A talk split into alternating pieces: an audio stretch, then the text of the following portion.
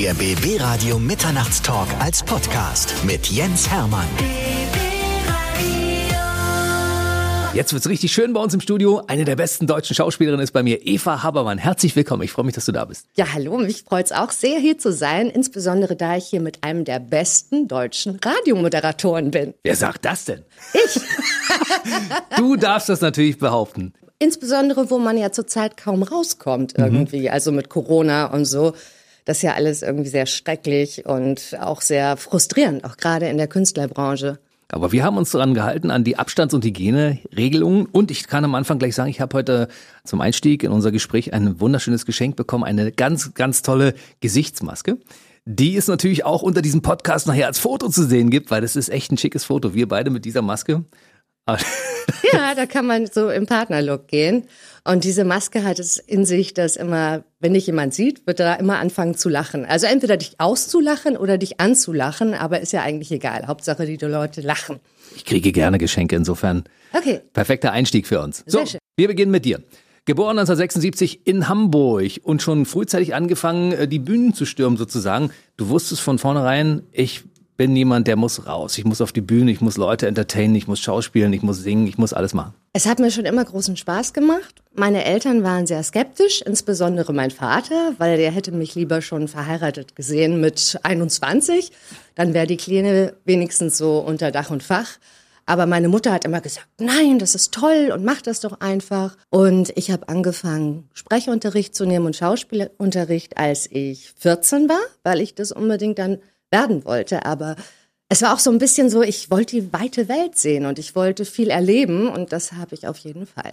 Du hast ja schon ganz frühzeitig angefangen, vor die Kamera zu treten. Wann war das eigentlich damals? Das war, also ich habe einmal mit fünf, habe ich mitgespielt in einer Kinderserie beim ZDF und damals war ich, also bin ich da hingekommen wie die Jungfrau zum Kind. Meine Schwester hatte mich vorgeschlagen, ich bin da hingegangen mit ihr und das Schönste war, sie stand dann bei diesem Casting am Fenster und immer wenn ein neues Mädel kam, sagte sie, ach, die hat überhaupt keine Chance. Eva, mach dir mal keine Gedanken. Ich mit meinen fünf Jahren, okay, gut. Und ich habe mir so gar nichts dabei gedacht. Und dann habe ich da mitgespielt in den Sommerferien. Und das hat mir sehr viel Spaß gemacht. Auch wenn ich an manchen Tagen dann zum Regisseur gesagt habe, du Harald, ich möchte heute nichts sagen, mir ist nicht danach. Und dann hat er meinen Text jemand anders gegeben und für mich war die Welt wieder in Ordnung. Das würde ich jetzt heutzutage wahrscheinlich nicht machen. Heute, du Harald, hast ein bisschen mehr Text für mich. Nee, so, so nun auch nicht. Es gibt ja Leute wirklich, die um jeden Satz kämpfen. Es gibt Leute, die, also Schauspieler, die das auch durchzählen. Wer hat mehr Sätze? Echt? Ja, ich verrate jetzt nicht wer, aber es sind auch gestandene Schauspieler, wo du dich echt wunderst, war ein Satz mehr oder weniger. Darauf kommt es ja nicht an. Es kommt ja auf die Szenen an und wie du spielst, ob du nur auffällst oder nicht. Dein Gesangs- und Tanzunterricht war vor dem Schauspielunterricht, noch äh, zu Schulzeiten, ne? Ja, aber Schauspielunterricht habe ich auch gemacht. Ich habe eigentlich alles gemacht, weil ich mich zuerst vorbereiten wollte auf eine Schauspielschule. Und ich bin immer so, wenn ich was möchte, dann tue ich alles dafür. Und das Fernsehen kam aber dann mir zuvor.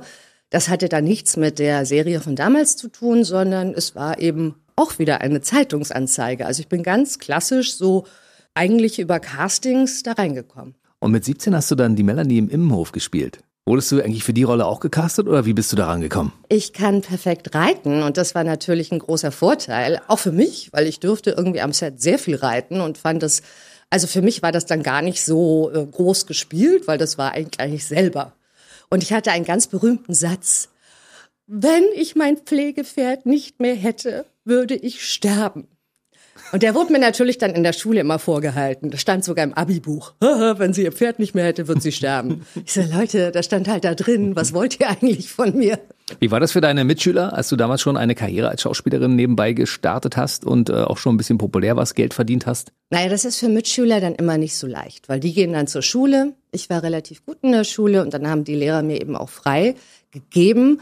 Das ist nicht schön. Das also erzeugt schon Neid, weil es einfach so ein bisschen ist, als würdest du dich aus der Masse hervorheben wollen. Weil der Beruf wirkt immer so, als wolltest du wichtig sein, weil du eben vor vielen Leuten da einfach auf der Bühne stehst oder was drehst, was sehr viele Leute sehen. Und das ist für andere ein bisschen schwierig. Gerade in dem Alter, so Pubertät, ist es nicht so witzig für die anderen. Wurdest du gemobbt damals? Du, ich wurde eigentlich schon mein Leben lang ein bisschen gemobbt, weil ich war immer anders. Ich war immer so ein bisschen, dass ich mein eigenes Ding gemacht habe, so ein bisschen Eigenbrötler und ich war eigentlich immer auch mit den Leuten befreundet, die jetzt nicht so wahnsinnig in waren, weil ich immer so ein bisschen Querdenker war. Wenn ich zurückdenke, als was ich mit 17 gemacht habe, ich war als 17-Jähriger als DJ unterwegs und ich war gar nicht so übel, ne? Also Ja. ich hatte auch schon so meinen Fankreis und habe so gedacht, ich bin jetzt, glaube ich, der wichtigste Mensch auf diesem Planeten und ich bin der Nabel der Welt. Hast du sowas auch gedacht damals? Nein, das habe ich noch nie gedacht, weil ich auch da eigentlich so, ich wollte es immer und dann, wenn du aber auf einmal das machst, überkommt, also mich hat so ein bisschen so eine Unsicherheit und so eine Überforderung überkommen, weil ich einfach dachte, oh mein Gott, was ist hier auf einmal los? Warum schauen die Leute mich an oder warum bin ich auf einer Zeitung drauf? Natürlich ist es irgendwie verständlich, aber das war eher so, dass ich halt diese Werbung gesehen habe, so, das ist halt wichtig. Mir geht's auch immer so, wenn ich auf einer Veranstaltung bin, sage ich immer, ich werde eingeladen als Deko. Was mich auch gar nicht stört. Es ist ja ein Geben und Nehmen. Der Veranstalter hat mich, um ein bisschen Werbung zu machen und ich habe einen netten Abend, um mit Leuten zu quatschen und vielleicht das leckere Buffet zu essen. Deswegen, also ich fühlte mich nie wichtig. Das ist einfach nur mein Beruf. Und ob ich jetzt eine gute Rechtsanwältin wäre oder ein guter Lehrer oder was anderes, wäre ich immer. Also ich bin zufrieden mit dem, was ich mache, aber ich fühle mich deswegen nicht besonders wichtig oder so. Also ich bin schräg, aber das hat, ich glaube, ich wäre immer schräg in jedem Beruf. Bei mir war es damals so, als ich dann 18 wurde, gab es das erste Mal irgendwie so ein, so ein Ausscheiden mit mehreren DJs und auf einmal gab es jemanden, der besser war als ich und habe ich gedacht, scheiße, Oh ich bin, nein. ich bin doch nicht so wichtig, wie ich dachte. Ja, und bei Schauspielern ist es halt immer so, es gibt immer bessere als du selber. Also einfach oder andere oder die einfach ein anderes Gesicht haben oder also gerade auch Männer kriegen oft halt auch so ein bisschen die spannenderen Rollen. Also gerade so zwischen 20 und 30 spielst du halt doch relativ oft. Also bei mir war das so immer die hübsche, liebe, sympathische, was dann irgendwann auch so ein bisschen äh, eintönig wird. Andererseits möchte ich mich überhaupt nicht beschweren, weil es so viele Schauspieler gibt, die gar nichts zu tun haben. Und egal, was man macht, wenn man arbeiten möchte, ist das auch schön. Und besonders auch gerade bei diesen Romanzen und Pilcherfilmen hatte ich die Chance, in Irland zu drehen oder in Neuseeland oder in Südafrika. also jetzt nicht genau bei den Pilcherfilmen dann, aber da viel in England, immer in schönen Landschaften. Es war eigentlich immer nett und schön. Also Traumberuf. Ja, es ist ein Traumberuf. Es ist aber noch mehr ein Traumberuf, wenn du selber bestimmen kannst, was du machst. Sonst bist du so wahnsinnig abhängig. Du sitzt dann zu Hause, so ein bisschen wie als würdest du auf einen Anruf vom Mann warten. Also früher, heutzutage haben wir das Handy und äh, denkst, wann rufen die endlich an? Und du nimmst alles so wahnsinnig persönlich am Anfang. Wenn du beim Casting nicht genommen wirst, denk, denkst du immer, der andere war besser. Heutzutage erlebe ich das eben so, wo ich auch als Produzentin arbeite mit meiner eigenen Firma sehe ich auf einmal, wie es wirklich ist, dass es einfach ist, der eine hat irgendwas in seiner Ausstrahlung, was besser passt als der andere. Und das geht da nicht um gut spielen. Manchmal entscheidest du dich auch für denjenigen, der einfach mehr der Typ ist, weil der einfach quasi in seiner Ausstrahlung schon hat, dass er ähm, irgendwie ein trauriger Mensch ist oder insgesamt so ein bisschen aufgedrehter Clown. Also deswegen, du besetzt ja dann doch auch nach so einem Gefühl, was du für jemanden bekommst. Du hast ja damals aber nebenbei noch als Moderatorin gearbeitet. Du hattest schon gleich sehr viel im Portfolio, ne? Also war verschiedene Kindersendungen, Pumuckel und was du alles so gemacht hast, war eine Menge, ne? Ja, es war am Anfang wahnsinnig viel. Ich war auch fast ein bisschen überfordert, ganz ehrlich, weil wenn es gleich so von 0 auf 100 geht, dann hast du erstmal so ein bisschen Angst. Dann hast du so das Gefühl so, oh mein Gott, kann ich das denn alles bedienen?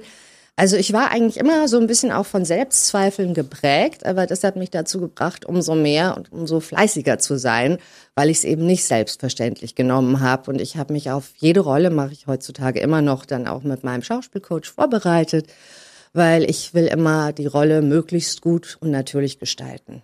Ich bin mir nicht ganz sicher, warst du 19 oder 20, als du damals angefangen hast, in der Science-Fiction-Serie Lex zu spielen? Also ich wurde am Set 20 in Halifax und das war, das war für mich der absolute Wahnsinn, da mitzumachen, weil es war gar nicht so eine leichte Geburt. Ich habe nämlich damals viel moderiert und ich bin dann auch weggegangen von meiner Schauspielagentur. Damals gibt's auch nicht mehr, weil ich das Gefühl hatte, irgendwie die tun nicht genug für mich und habe ich sehr viel moderiert.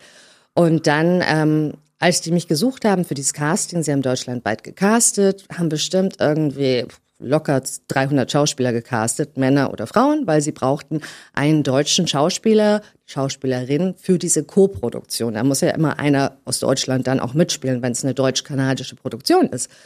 Und ähm, da war es echt für mich, das war irgendwie ganz überraschend. Ich kam rein und der Castingdirektor hat zu mir gesagt, well, it's you. Weil die haben mich ganz, ganz schwierig gefunden, weil die Frau hat dann gesagt zu denen, die ist gar keine Schauspielerin mehr, die ist jetzt Moderatorin. Also normalerweise hätten die hm. mich da nie angerufen, weil die war halt auch so ein bisschen angezickt, dass ich sie verlassen habe.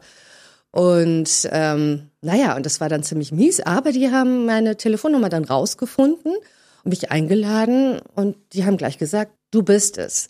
Ich war auch total geflasht und kam dann nach Hause und stand heulend vor der Tür bei meiner Mutter und sie so, oh nein, tut mir so leid.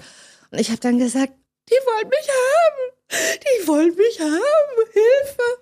Und so war das dann, aber es war ganz toll. Das war eine Koproduktion? Eine deutsch-kanadische Koproduktion und ähm, das war quasi eine meiner ersten Produktionen. Das war natürlich genial, in Halifax zu drehen, auf Englisch.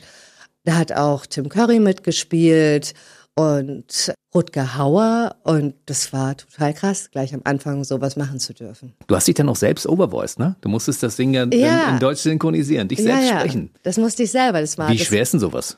Also damals fiel es mir sehr schwer, aber ich habe insgesamt jetzt also sehr viel mehr Übung gehabt und ähm, eben auch Sprechunterricht nochmal und auch so Synchronkurse weil ich mich eben bei unserem ersten Film von Phantomfilm auch selbst synchronisiert habe und sowohl auf Englisch als auch auf Deutsch. Also bei Charles World, der jetzt rausgekommen ist am 23.10. auf DVD und Blu-ray. Da musste ich mich sowohl auf Englisch und Deutsch selbst synchronisieren, weil eben wir am Set einen Schauspieler hatten, der sprach nur Tschechisch. Das war Jiří Labus und einige Leute, die sprachen nur Deutsch und kein Englisch. Es war so ein Mischmasch. Wir mussten das nachher synchronisieren ich habe mich eben in beiden Sprachen dann synchronisiert und eben dafür dann auch noch mal ein bisschen trainiert, weil das ist wirklich Training, weil sonst bist du einfach da und weißt nicht, wie es geht und was du genau tun sollst, worauf du achten sollst.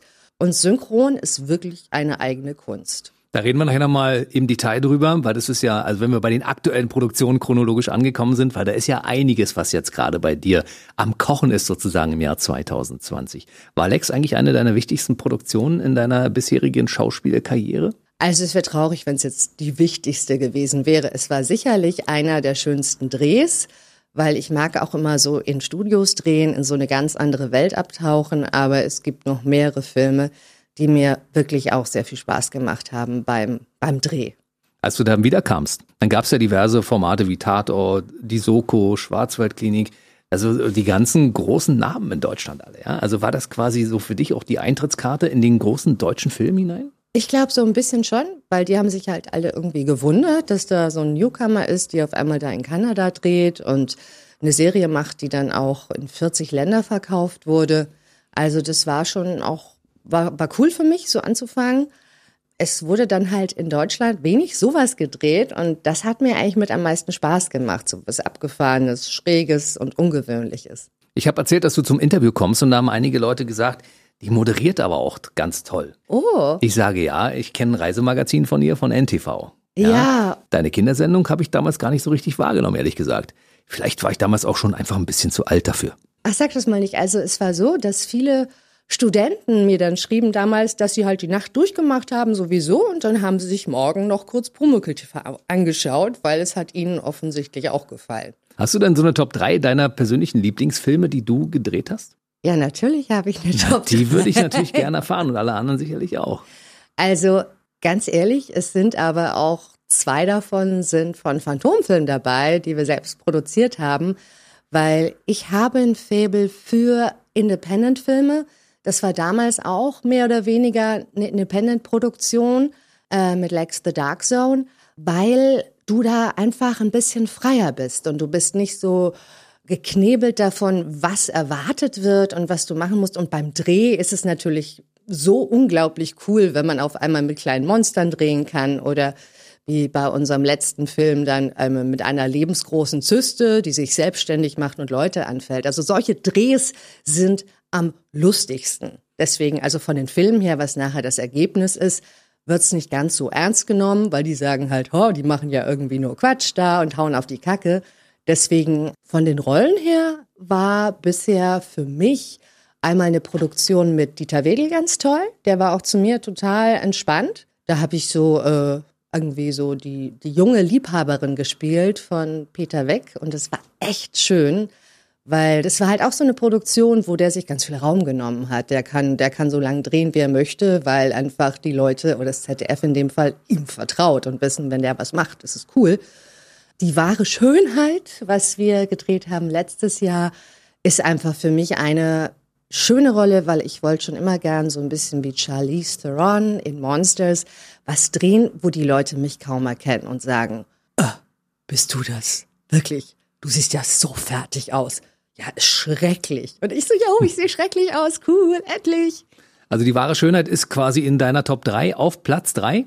Oder weiter vorn? Na, es sind ja zwei verschiedene Sachen. Einmal, wie Spaß ein Dreh macht. Du kannst dir vorstellen, dass vielleicht ein Dreh, wo du Alkoholikerin spielst und irgendwie depressiv bist, nicht ganz so viel Spaß macht, weil du musst natürlich da so in deine Tiefen reingehen und spielst etwas Unangenehmes und arbeitest dann halt auch viel mit Bildern aus deiner Vergangenheit wie du dich eben in so eine schlimme Situation reinversetzt. Weil wenn du nicht leidest, beziehungsweise, das sagt mein Schauspielcoach immer, wenn eine schwierige Szene dir kein graues Haar kostet, dann hast du nicht alles gegeben. Und das ist eben bei diesem Film eher der Fall. Also bei Trolls World habe ich nicht so viele graue Haare bekommen, vielleicht von den vielen Drehstunden, die so dann irgendwie bis zu 17 Stunden waren am Tag, aber nicht von der Rolle her. Die wahre Schönheit, das ist die aktuelle Produktion. Du spielst eine alkoholkranke Anwältin. Und ich glaube, das hängt auch ein bisschen zusammen mit einer Geschichte, die du persönlich erlebt hast, 2014. Dein Leben stand so an einem Scheideweg und du hast, glaube ich, schlimmen Liebeskummer gehabt. Und ich glaube, es geht auch um das wichtige Thema Depression. Total. Depression ist ein wichtiges Thema weil es viel zu sehr immer noch in der Gesellschaft verpönt ist und Leute förmlich davor Angst haben, dass, wenn jemand depressiv ist, dass sie nicht damit umgehen können. Was natürlich für denjenigen, der depressiv ist, umso schlimmer ist, weil wenn man dann schon traurig ist und noch isoliert und auch noch verstecken muss vor anderen, damit man nicht irgendwie diesen Stempel drauf hat, der ist depressiv, weil einmal depressiv ist immer depressiv, was einfach nicht stimmt dann ist es halt wirklich also wichtig, dass man das rüberbringt, dass man den Leuten sagt, hört zu, das stigmatisiert diese Leute nicht. Im Gegenteil, helft diesen Leuten, weil Depression wirklich eine der tödlichsten Krankheiten ist, wenn man sich überlegt, dass von, dass jedes Jahr um die 10.000 Leute daran sterben. Das sind mehr als an Autounfällen, was ich nie gedacht hätte. Und äh, jetzt habe ich aber deine Frage vergessen. Weil Die Frage so war, ob deine persönlichen Erlebnisse damit einfließen, weil du ja 2014 irgendwann auch in so ein Loch gefallen bist. Zwischendurch mal einen mehr getrunken hast und ein bisschen depressiv warst und auch in eine Klinik gegangen bist, um dir helfen zu lassen. Fließt das so ein bisschen mit ein, weil du die Rolle ja in Perfektion dort ausfüllst? Also es fließt alles in meine Erfahrung ein. Und ich war auch öfter schon in meinem Leben depressiv. Das gehört so ein bisschen zu mir auch dazu. Man ist halt dann auch immer, wenn was Schwieriges im Leben passiert, also auch als mein Vater gestorben ist, da kommt das immer mal wieder. Weil wenn du so veranlagt bist, dann hast du halt deine Ups und deine Downs. Ich habe Gott sei Dank mehr Ups als Downs, aber oft ist halt auch so bei Leuten, die besonders viel Energie haben und, und auch sehr besonders lustig und so einfach so umtriebig sind, dass irgendwann das so ein bisschen dann, dass man selber verbrennt daran, weil die, der Spaß daran ist so groß, was zu machen, dass wenn dann das was Privates passiert, dann fällt bei mir alles auseinander, weil für mich ist am wichtigsten dann doch, dass privat alles stimmt. Besonders bei Sachen, wo es um Liebe geht. Und ich war damals einfach, ich hatte Liebeskummer. Wusstest du eigentlich, dass Japan das einzige Land ist, wo Liebeskummer als Krankheit anerkannt ist? Nee. Weil das ist eine Krankheit. Ich meine, ja, ich, ich weiß, an, ich hatte das auch schon. Ja, und das ist so schlimm. Und deswegen so muss man sich ähnlich eine Depression vorstellen, weil die meisten Leute sagen, was ist eine Depression? Das hat man doch nicht. Doch man hat es, wenn man besonders einfach sich auch in alles reinsteigert und wenn man einfach ähm, sehr emotional ist und wenn man dazu neigt, immer so ein bisschen alles zu übertreiben, weil man einfach so gerne Vollgas gibt. Und ähm, das mit dem Trinken, also ich sag mal, ich war jetzt in dem Sinn keine Alkoholikerin, sondern ich habe halt zuerst angefangen, diesen Liebeskummer mit einfach mit Wein zu betäuben oder auch abends, wenn ich irgendwo hingegangen bin, weil ich dann auch einfach lustiger drauf war, weil das Schlimme ist, wenn du depressiv bist, du findest ja auch gar nichts mehr lustig. Also du kannst ja jemanden auch, ich sag jetzt einfach mal mit Liebeskummer, nicht dadurch aufbauen, dass du irgendwie sagst, ich erzähle jetzt einen lustigen Witz, Fritzchen kommt wo rein.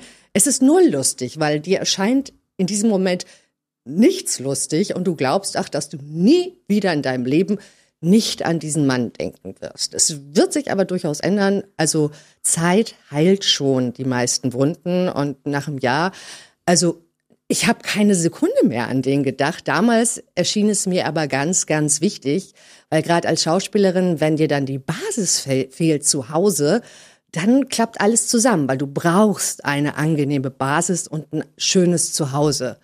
Und also ich fing dann halt eher ich fing dann mehr an, immer mehr zu trinken. Was heißt immer mehr zu trinken? Ich war dann nicht durchgehend besoffen, aber schon mal mittags einfach so. Man sagt dann auch so, ach komm, noch ein Gläschen, noch ein Gläschen. Und es wird dann auch halt immer langsam mehr, weil man merkt, solange ich trinke, geht's mir besser, weil ich bin dann leicht betäubt. Es ist auch an und hm. für sich das Beste. Also mir wurde das mal gesagt vom Arzt, das ist ein perfekte Psychopharmaka, weil wenn du aufgeregt bist, macht es dich ein bisschen ruhiger. Wenn du dich irgendwie so down fühlst, dann macht es dich lebendiger. Und erstmal ist es so bei einer Depression, dass du nichts mehr spüren willst, weil es so unangenehm ist. Also war das mit dem Alkohol jetzt nicht Alkoholismus, sondern war ein Symptom oder eine Nebenwirkung, wie man sich dann betäubt. Du spielst in diesem Film die Anwältin, die regelmäßig trinkt und äh, du konntest dich in diese Rolle gut reindenken. Du hast für den Film, glaube ich, auch 15 Kilo zugenommen. Ja, das Zunehmen war nicht so schwierig, weil da konnte ich einfach irgendwie mal essen, wie ich Bock habe. Ich esse nämlich sehr gerne. Was umso schwieriger war, danach wieder abzunehmen. Weil das ist, das denkt man sich gar nicht so. Erstmal, huhu. Und ich sah wirklich fürchterlich aus, aber es ging mir darum, möglichst fürchterlich auszusehen. Das war auch wirklich mein Ziel. Ich habe mir sehr oft auch von der Apotheke so ein Chinaöl geholt, was ich mir dann unter die Augen gerieben habe, so dass die Augen halt eine halbe Stunde getränt haben und total aufgequollen sind, also wirklich total gereizt damit ich auch wirklich möglichst schlecht aussehe. Ich musste das dann immer so ein bisschen timen, weil ich konnte eine halbe Stunde die Augen nicht öffnen, ohne dass ich, was mir die Tränen runterliefen. Und das äh, musste man halt gucken, weil vor der Kamera hört es dann irgendwann auf. Wenn du nicht mehr gucken kannst, sagst, sagt der Regisseur, machst du bitte mal deine Augen auf. Du sagst, ey, kann ich. Du warst ja einmal unter den 100 schönsten Frauen in Deutschland auf Platz 17, glaube ich, ne? Und du warst mehrfach auch in verschiedenen Hochglanzzeitungen nackt abgelichtet. Was macht das mit dir, wenn du dich verschandelst und du weißt, dass du das machst? Ähm, A, war ich unter den Top 17 in der Welt. Also ich war die einzige Deutsche in der FHM damals, die quasi gewählt wurde zum ersten auf den 17. Platz, was mir natürlich schon geschmeichelt hat. Und ich habe damals, gab es mal so eine Wahl, ich glaube von der Bildzeitung, we, von wem hätte ich gern die Nase oder den Bauch. Also damals wollten die Leute von mir den Bauch gern haben, weil der echt cool aussah. Und äh, ich hatte damals auch nie das Gefühl, ich bin so wahnsinnig sexy. Das klingt jetzt irgendwie so absurd und keiner glaubt einem das so, hast dich ja gesehen. Ich habe mich nie so empfunden, weil ich war in der Schule auch total der Streber. Ich war jetzt nie so, war halt echt ein Outsider. Die Jungs fanden mich doof, weil ich irgendwie äh, einfach immer so schlau war. Also das ist halt von der Familie gegeben, aber ich war mein Leben lang eigentlich die kleine dumme Schwester, weil meine Schwester so ein IQ hat von 159. Deswegen, das muss man dann auch im Verhältnis Gewaltig. sehen. Ich habe mich, also ich habe überhaupt kein Problem, mich irgendwie hässlich darzustellen, weil das ist ja Teil der Schauspielerei, dass man die Möglichkeit bekommt, sich zu verwandeln und in neue Charaktere einzutauchen. Es gab ja schon einige Schauspieler, die für Rollen ein paar Kilo zugenommen haben. Aber für eine Frau ist es, glaube ich, schwerer. Und vor allen Dingen für eine Frau, die von vielen Menschen ja als sehr schön wahrgenommen wird. Ich meine, du weißt das ja immerhin. Auch wenn du dich nicht so schön fühlst, aber du weißt, dass alle Männer sagen, hm, die Frau Habermann. Mhm. Das ändert sich aber ein bisschen, weil man ist halt als Frau schon so am attraktivsten für Männer, so zwischen 20 und 30, weil man ist ja in dem Sinn im fortpflanzungsfähigen Alter. Und das ist irgendwie halt noch in den Genen drin, dass man da schon am attraktivsten ist.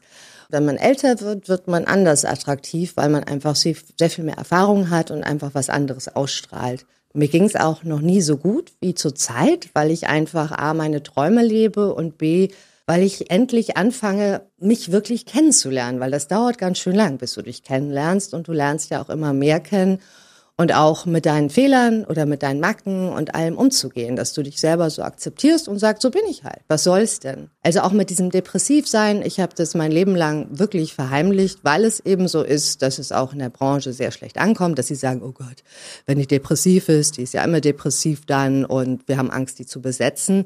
Also man möchte wirklich versuchen, dass es quasi nicht rauskommt und zu mir hat auch meine Agentin, also meine Presseagentin gesagt, Eva, geh nicht an die Zeitung, sag auf keinen Fall, dass du Depressionen hast oder hattest. Also ich hatte jetzt seit einem Jahr keine mehr, weil es mir auch echt gut geht irgendwie, auch mit dem, was ich mache. Ich bin einfach insgesamt sehr zufrieden. Und die hat gesagt, du wirst nie wieder besetzt. Und ich habe gesagt, na, werde ich halt nie wieder besetzt. Dann halt nicht. Wenn die Leute eine Krankheit die so verbreitet ist, wo man aber auch wirklich was gegen tun kann, indem man sich dann einfach besonders pflegen muss. Man muss besonders auf sich aufpassen, weil man dann weiß, genauso wie jemand mit einem Bandscheibenvorfall weiß, er sollte jetzt nicht unbedingt schwer heben, weißt du, in krassen Phasen, wo du brennst an allen Ecken und Enden schon vorsichtig und einfach dich ein bisschen runterfährst zwischendurch, indem du Entspannung machst oder Akupunktur und solche Sachen. Wie sagt Kollege Harald Schmidt, Depressionen sind nicht lustig, aber Depressionen sind behandelbar. Hat sich das irgendwann mal äh, negativ auf deine Schauspielerei ausgewirkt? Das ist ja das Ding. Ich habe das ja nie public gemacht, weil es immer halt so wie so ein Stigmata war. Und weil ich hatte das auch immer in den Ruhephasen. Das ist ja oft so, dass du als Schauspieler dann total aufblühst und Vollgas gibst und danach einfach nur schlicht und weg so eine Art Entzugserscheinung hast von dem Adrenalin und von den ganzen euphorischen Gefühlen, die du als Schauspieler vor der Kamera erlebst. Hättest du deine, deinen 10 Kilo zunehmen oder 15 Kilo zunehmen in der Zeit zwischen 20 und 30, als du auf der Blüte deiner Attraktivität warst, nicht gemacht? Ich hätte das damals auch gemacht, aber das Ding ist halt, dass mich Leute eigentlich da nicht so sehen wollen, weil du bist halt schon irgendwie so in der Schublade in Deutschland und wenn du irgendwie als, als Produkt, also als Typ besonders gut funktioniert, also als die nette, hübsche Liebe, dann ist es eher so, sobald du zunimmst, sagen alle, um Gottes Willen, hat zugenommen. Und das ist dann auch für mich wiederum verwunderlich, weil ich sie zum Beispiel, wenn ich ein bisschen mehr auf den Rippen habe, sehe ich besser aus, als wenn ich total super dünn bin. Da sehe ich auf einmal verhärmt aus und alle machen sich Sorgen. Deswegen, mich äh, stört das überhaupt nicht, wenn ich mal wirklich fertig aussehe und anders bin und abgerockt. Ich finde das toll verbucht man auch so ein bisschen unter Erfahrung. Und ganz ehrlich, ich muss dir sagen, Frauen zwischen 40 und, weiß ich nicht, 55 sind mitunter sehr, sehr, sehr attraktiv, auch wenn sie nicht mehr aussehen wie zwischen 20 und 30. Aber die Lebenserfahrung, die dazukommt, die machen eine Frau da jetzt schön. Das ist meine persönliche Meinung. Wie ja, aber du, du bist ja auch ein entspannter, cooler Mann. Also manche Leute oder manche Männer mögen halt sehr viel mehr eine Frau, die auch wirklich eindeutig ihnen jetzt nicht Paroli bieten kann, sondern die einfach nur hübsch und süß ist und so, wo sie auch das Gefühl haben, die kann ich immer beschützen. Und das ist halt so, mich kann man sehr schlecht beschützen, auch vor mir selbst, weil ich sehr eigensinnig bin. Und ich glaube, je älter ich werde, desto eigensinniger werde ich. Aber im positiven Fall. Weil es hat dann irgendwie, du hast so eine Haltung, so ist mir egal, was die anderen sagen. Ich mache das, wozu ich Lust habe. Und wenn ich das mache, wozu ich Lust habe, dann bin ich auch besonders gut darin. Darf ich mal so einen kleinen Schlenker zu Charity machen? Denn 2014, als es dir nicht so gut ging, da hast du einen Abstecher nach Haiti gemacht und da gab es irgendein Kinderprojekt. Vielleicht kannst du uns darüber ein bisschen mehr erzählen. Ja, das hatte ich aber sowieso vor. Das war für Adveniat und ich hatte mich vorher schon für die eingesetzt und bin schon mal dahin geflogen und habe darauf aufmerksam gemacht, wie schlimm dort die Verhältnisse sind, weil Haiti ist eines der ärmsten Länder, wenn nicht das ärmste Land der Welt. Die haben sich als französische Kolonie, haben die sehr früh rebelliert und haben ihre weißen Herrscher und Sklavenhändler, die einfach nur widerlich waren und sie total unterdrückt haben und misshandelt haben, haben sie schlichtweg alle umgebracht. Was ich total verstehen kann. Die haben halt wirklich dagegen revolutioniert, aber dadurch wurden sie dann von allen anderen Ländern halt boykottiert. Und wenn du halt boykottiert wirst, nichts mehr exportieren kannst oder importieren, dann wird's nicht so einfach. Und das hat Haiti bis heute so beibehalten, dass sie immer wieder das Gleiche machen. So ähnlich wie bei jemandem, der mal geschlagen wurde, dass die dann oft, oder Frauen zum Beispiel, dass sie sich dann wieder jemanden aussuchen, der sie schlägt oder schlecht behandelt. Und äh, die haben natürlich dort dann gleich wieder ihresgleichen gewählt, der aber kein bisschen anders ist. Also die haben seitdem quasi Anführer gehabt, die auch so waren, dass sie das Volk ausgenutzt haben. Dort haben zwei Prozent das ganze Reichtum und der Rest hat gar nichts. Ich war für Adveniat im Januar 2015, nachdem ich so depressiv war, war ich eben vor Ort, habe in einem Kloster gelebt. Das wurde alles mir vermittelt über Adveniat, die sich ganz stark dafür einsetzen, dass es dort Bildung gibt, Altenheime, also quasi alles, was dort vernachlässigt wird, weil das ist einfach nicht wichtig. Also die Armen müssen irgendwie klarkommen und Sozial, Education, wozu braucht man das quasi? Die können eh da bleiben, wo sie sind. Und das ist wirklich, das war für mich ganz toll, diese Kinder zu erleben, auch, auch teilweise Waisenkinder, die dann eben auch dort in so einem Hort wohnen und betreut werden. Und ich habe da auch so viel Liebe erlebt und so viel Freude. Und ich habe mich so, und auch die hatten so Freude in der Schule, was zu lernen. Und das hat meiner Seele unglaublich gut getan, auch zu sehen, ey komm, man jammert irgendwie auf einem hohen Niveau und hier sind Menschen, die es so arm haben, die leben im Dreck und haben dann wirklich nur für die Schule eine Schuluniform, bekommen dann einmal am Tag ein warmes Essen und das organisiert eben auch Adveniat. Eine von der katholischen Kirche gesteuerte Aktion, um den Menschen dort zu helfen, weil ihnen sonst kaum jemand hilft. Und es war von Anfang an so geplant, dass ich da hinfahre also auch ohne Depression. Das war also nicht deswegen. Ich hatte das eh vor, aber es war in dem Moment besonders wichtig für mich, weil es wirklich so back to the roots war. Wir haben da mit der Hand gewaschen. Es war alles so einfach. Und du hast erlebt, dass Leute, die eigentlich gar nichts haben, sehr viel haben können, einfach weil sie glücklich sind und weil sie dankbar sind für, Sach für kleine Sachen. Und die waren wirklich so, die sind noch nicht mal in die Hauptstadt jemals gekommen. Die kommen nicht weg von dort, wo sie sind, weil sie schlichtweg nicht die Mittel haben. Was für mich ganz, ganz schlimm war, als ich dann da weggefahren bin, das war an irgendeinem Freitag, so vor dem Wochenende. Und die haben mich dann immer alle gefragt, wann kommst du wieder? Wann kommst du wieder? Ich so, weiß es noch nicht. Kommst du wieder am Montag? Und das hat mir echt das Herz gebrochen, weil ich dachte mir, ihr denkt halt nicht in den Dimensionen, wie es so ist. Bei, die ist, bei denen ist halt so, wenn da jemand da ist, der bleibt auch da, weil wohin soll man schon? Hm. Also ich, ich kann das nachvollziehen. Ich finde das so toll, dass du das machst. Ich war in der Dominikanischen Republik und das ist ja, sagen wir mal, zwei Drittel der Insel Hispaniola und das andere Drittel oder noch ein bisschen weniger ist Haiti, das wirklich arme Land und die holen sich ja die Haitianer zum Arbeiten in die Dominikanische Republik. Und ich habe da mal über den Zaun geschaut und habe gedacht, meine Güte, denen geht's aber so schlecht. Und deshalb finde ich das gut. Alle Leute, die sich in Haiti in irgendeiner Form engagieren, die machen wirklich einen guten Job und deshalb gut ab an dieser Stelle dafür, dass du das machst. Was ich da noch ganz Tolles erlebt habe, als ich vor Ort war und ich habe dann auch so einen Blog geschrieben, regelmäßig, was da so passiert ist, dann haben mir auch ganz viele Leute angeboten, weil sie gesagt haben, du bist vor Ort, wir vertrauen dir, wir wollen dir jetzt was überweisen, direkt für diese Organisation. Und das war, das war toll, weil man einfach wirklich wie so ein Testimonial sagt, hier geht alles mit rechten Dingen zu, es kommt direkt an, wo es ankommen soll, nämlich bei den Leuten, denen wir helfen wollen und nicht verschwindet nicht irgendwo im Organisationsgewühl äh, und wird nicht von der Organisation ausgenutzt. Wir reden gleich weiter über deine Schauspielerei und über deine Produktionsfirma und so, aber ich wollte ganz kurz nochmal äh, darauf hinweisen, dass du ja noch ein weiteres Projekt unterstützt, ne? Ja, das heißt Stiftung Kinderjahre. Das ist in Hamburg. Das wird von der Hannelore Ley geleitet, eine wahnsinnig engagierte Frau weil ich finde es auch interessant, wenn man sich im eigenen Land engagiert, weil das ist halt auch den wenigsten Leuten so klar, dass es auch in Hamburg direkt heutzutage extrem arme Kinder gibt, die teilweise nicht zur Schule gehen können im Winter, weil sie keine Stiefel haben oder weil sie zu wenig Klamotten haben. Und das ist wirklich tragisch, weil denen kann man eben auch mit den einfachen Sachen dann helfen, dass sie einfach auch besonders das Wichtigste ist, immer bei Kindern, dass sie eine Bildung bekommen, weil sonst kommen sie einfach nicht da raus, wo sie vorher waren. Und den gibt man auch so ein bisschen Hilfe an die Seite, dass man, dass die da gefördert werden, dass sie Geigenunterricht bekommen oder andere Sachen, kulturelle Sachen. Und das hat mich eben auch total schockiert, dass es in Deutschland arme Kinder gibt.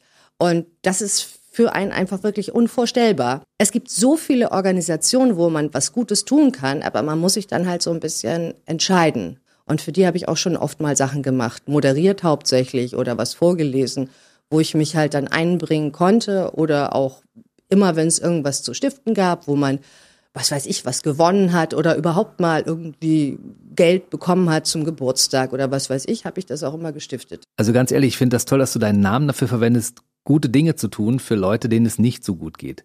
Also herzlichen Dank dafür im Namen derer, für die du das tust. Wir kommen zu deinem Film Trolls. Das ist ja so ein Film, wo ich mir nicht ganz sicher war, für wen der eigentlich ursprünglich gedacht war. Ist das mehr so ein Film für Kinder und Jugendliche oder ist er ein Film für Erwachsene? Trolls World, der Film ist auf einmal für Kinder. Wir haben mal so die Zielgruppe beobachtet, die auf Instagram darauf reagiert. Es ist kein Kinderfilm. Ich dachte niemals, dass es ein Kinderfilm ist, aber es ist halt so ein bisschen wie so ein Horrorfilm, der falsch gelaufen ist und das Monster ist auf einmal total niedlich und man muss da nicht so viel Angst haben. Und unsere Hauptzielgruppe sind entweder Mädchen zwischen 12 und 17. Man genau, halte sich deshalb fest. weiß ich das, weil ich nämlich äh, festgestellt habe, wer das geguckt hat in meiner kleinen Patchwork-Familie. Ne? Es ist so krass, mhm. es ist so erstaunlich und es ist auch so schräg, dass Kinder da besser mit klarkommen als Erwachsene, die da irgendeine Logik drin suchen, die es nicht so wirklich gibt. Es ist einfach nur Spaß haben und so ein bisschen wie ein Comic. Es sind sehr viele Elemente drin aus 80er Jahre Filmen. Deswegen mögen es dann auch wieder Männer, so eher so zwischen 30 und 50, die eben auch äh, mich kennen, so zwischen 20 und 30, wo sie dann vielleicht für mich geschwärmt haben oder so. Und eben auch den Film Troll 2, auf den unser Film irgendwie so ein bisschen anspielt und auch eine Hommage daran ist. Weil die Jungs, also Alexander König und Erik Hordes, unser Regisseur, haben eine Hommage geschrieben an alle möglichen 80er-Jahre-Filme, die sie kennen. Also von Louis de Funès, Les Visiteurs, Mars Attacks, also alles, was sie so mochten, das macht's auch irgendwie aus. Oder Ritter der Kokosnuss. Du kannst einfach den Film anschauen, so ein bisschen raten, das Element ist daher oder daher. Und das war auch deren erster richtig großer Film. Und den gibt es ja auch auf den verschiedensten Plattformen. Vielleicht kannst du uns mal genau sagen, wo man sich den anschauen kann. Äh, Trolls World ist zu sehen auf VOD, also Video on Demand, also Amazon und iTunes und alles, was es so gibt. Und äh, das na, seit dem 9.10. Und das ist eine tolle Besetzung. Die Sirenik spielt mit zum Beispiel und Helmut Kraus von Löwenzahn. Ne? Ja, der lebt ja leider nicht mehr. Der ist ja gestorben hm. letztes Jahr. Aber der ist mit dabei zu sehen, auf jeden Fall. Oh ja, der ist zu sehen und der Film war eigentlich auch mit für ihn kreiert. Er spielt da quasi eine der Hauptrollen. Auch wenn die Rolle, die ich spiele, Vanessa Troll, eben die Frau ist, die von einem bösen Troll besessen ist und sich daraufhin sehr merkwürdig benimmt. Ganz davon abgesehen, dass ähm, quasi der Troll in Vanessa ähm, als Verkleidung, dass der plant, ein Tor zu einer anderen Dimension zu öffnen und dafür mehrere Zutaten sammeln muss, wie zum Beispiel eine männliche Jungfrau, ein Zauberbuch und einen mächtigen Zauberer, was heutzutage nicht so einfach ist. Vielleicht war das im Mittelalter einfacher, aber nicht jetzt, weil er kommt eigentlich aus dem Mittelalter und war die letzten 700 Jahre verbannt in eine Steinstatue. Sexy Blondine trifft Troll. Oder ja. Troll trifft Sexy Blondine. Troll sucht und sich Sexy, sexy Blondine. Blondine und nimmt ihr Wesen ein. Genau. Und, und, was er eigentlich sagt, als er sie entdeckt, weil er mag immer so ein bisschen verführerische Frauen, sagt er ganz begeistert, was für eine Schlampe. Das ist, dieses Vibe ist genau das Richtige für mich.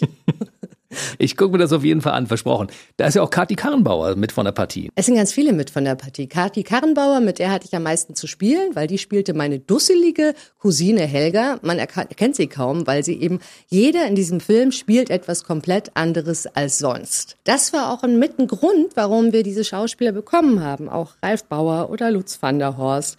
Also viele bekannte Schauspieler oder Jiří Labus aus Tschechien. Das ist ja auch, den kennt man ja von Arabella, von damals ist er auch 80er Jahre.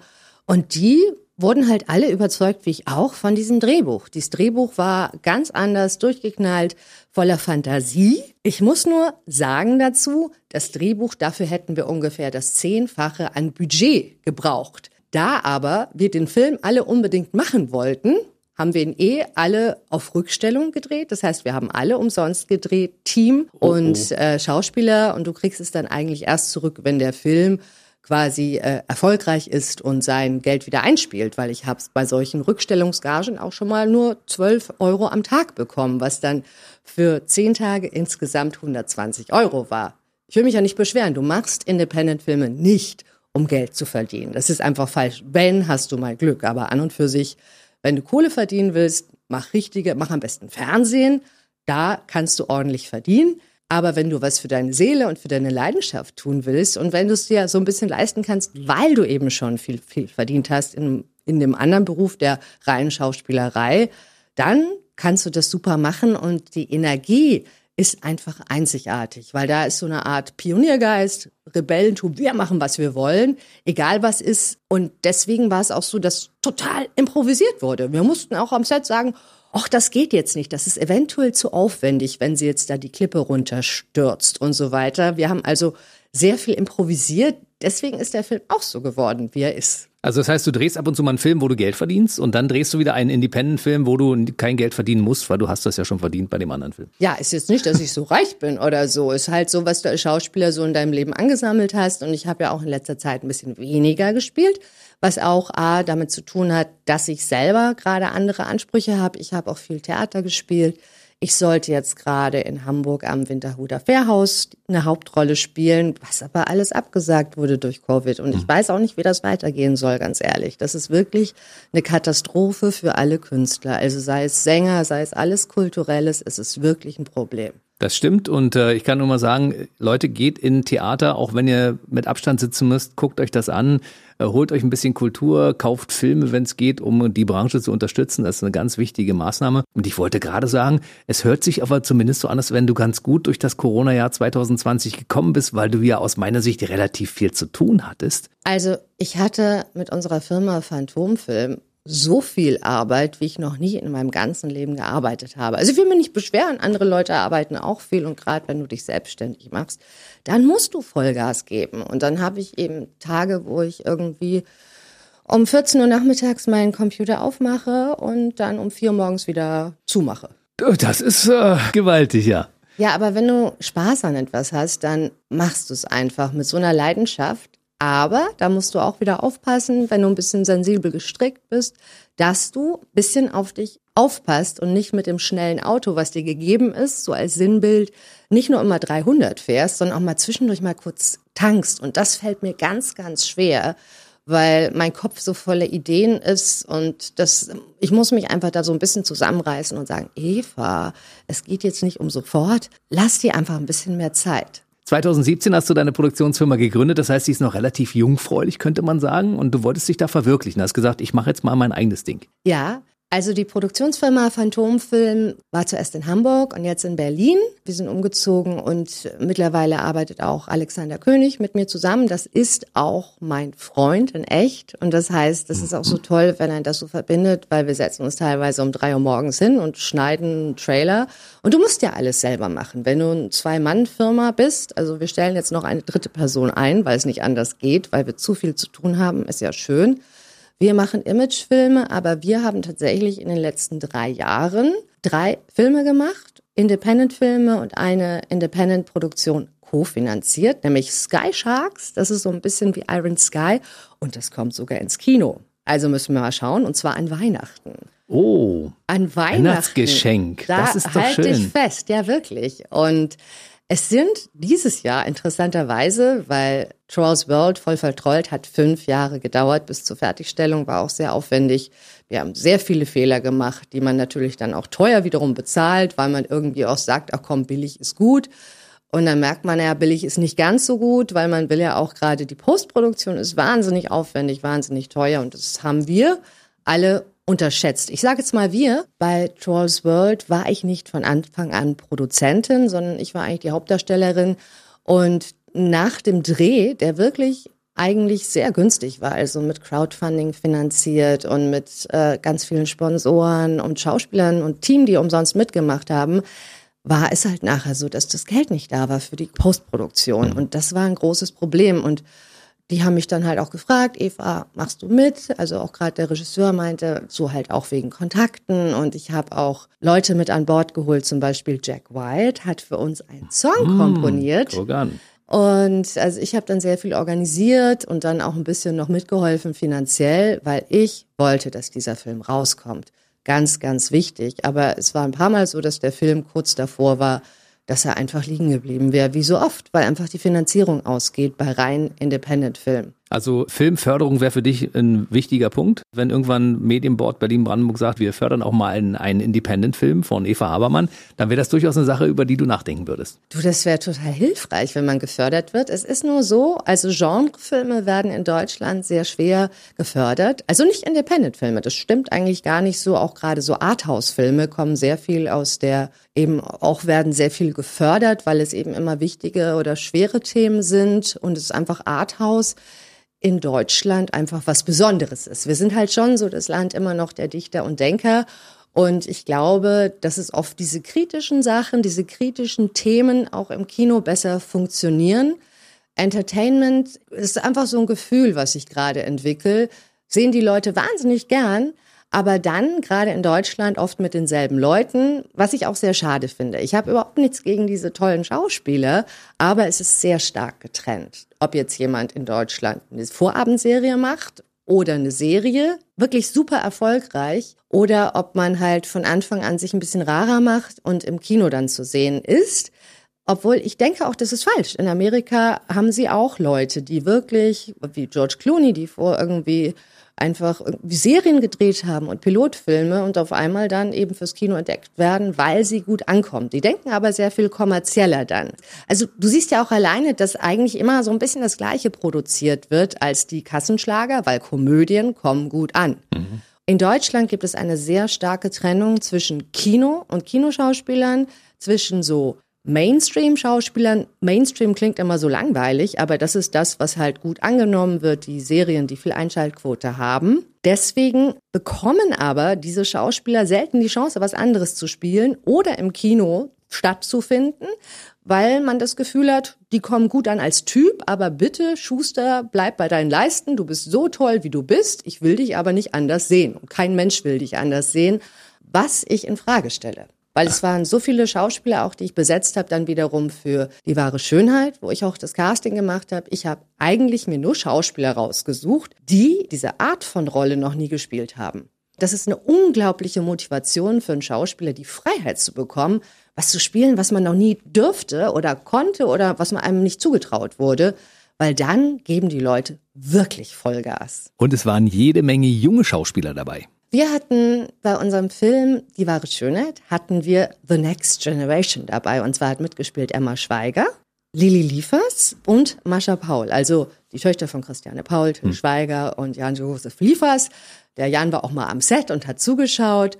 Und ich dachte mir, okay, die, die anderen können wir uns nicht so wirklich leisten, aber die Kinder sind super. Die sind auch echt talentiert. Wir hatten also eine ganze Gruppe von Kindern, also drei Jungs und drei Mädels. Und die haben auch wirklich gut gespielt. Und dadurch ist dieser Film Die wahre Schönheit auch so generationsübergreifend. Weil in diesem Film hat jeder ein Problem. Es gibt irgendwie niemanden, der keinen Twist hat. Und deswegen du fühlst mit jemandem, weil du kannst mit jedem mitleiden und ihn verstehen. Und ich glaube, es war auch so ein bisschen so eine Art Schock, dass ich jetzt auf einmal so einen Film mache, aber deswegen mache ich es auch. Ich will einfach zeigen, guck, so geht's auch. Wir können quasi total schräg und witzig, aber wir können auch verdammt ernsthaft. So, nun ist das Jahr 2020 fast vorbei, kann man sagen. Und du hast hart gearbeitet wie nie mit deiner Produktionsfirma und du hast diverse Projekte in der Pipeline. Wirst du denn die restlichen Monate nutzen können, um vielleicht mal ein bisschen die Füße hochzulegen oder gibt es sowas bei Eva Habermann gar nicht? Es fällt mir sehr schwer, die Füße hochzulegen, weil gerade am Anfang einer Firma, also die ist ja erst drei Jahre alt, musst du echt kämpfen und du musst wirklich mehr tun, damit du einfach auch in der Branche irgendwie Fuß fasst, weil diese Branche ist ein Haifischbecken. Es fliegen sehr viele Firmen raus oder gehen auf halbem Weg einfach vor die Hunde und deswegen ist es einfach so, dass man ganz viel tun muss, aber es macht mir irrsinnig Spaß, weil ich bin einfach dadurch, dass man anfängt, so kreativ zu sein, wird man immer mehr kreativ, weil das ist auch eine Übungssache. Als Produzentin bin ich halt auch für den Schnitt mitverantwortlich. Das machen zwar andere Leute, aber ich treffe dann auch die Entscheidung oder die Musik. Und das ist einfach so erfreulich, so ein ganzes Werk zu schaffen. Das ist so, als würdest du ein neues Leben und einfach ähm, etwas Wahrhaftes einfach darstellen, das es vorher nicht gab. Figuren schaffen, die es vorher nicht gab. Du hast die Möglichkeit, neues Leben zu schaffen. Die Kreativität macht es dir möglich, deine Gedanken umzusetzen. Als nächstes arbeiten wir an einem Drehbuch, allerdings diesmal richtig Arthouse, weil ich möchte gern mal einen Film machen, Der gefördert wird.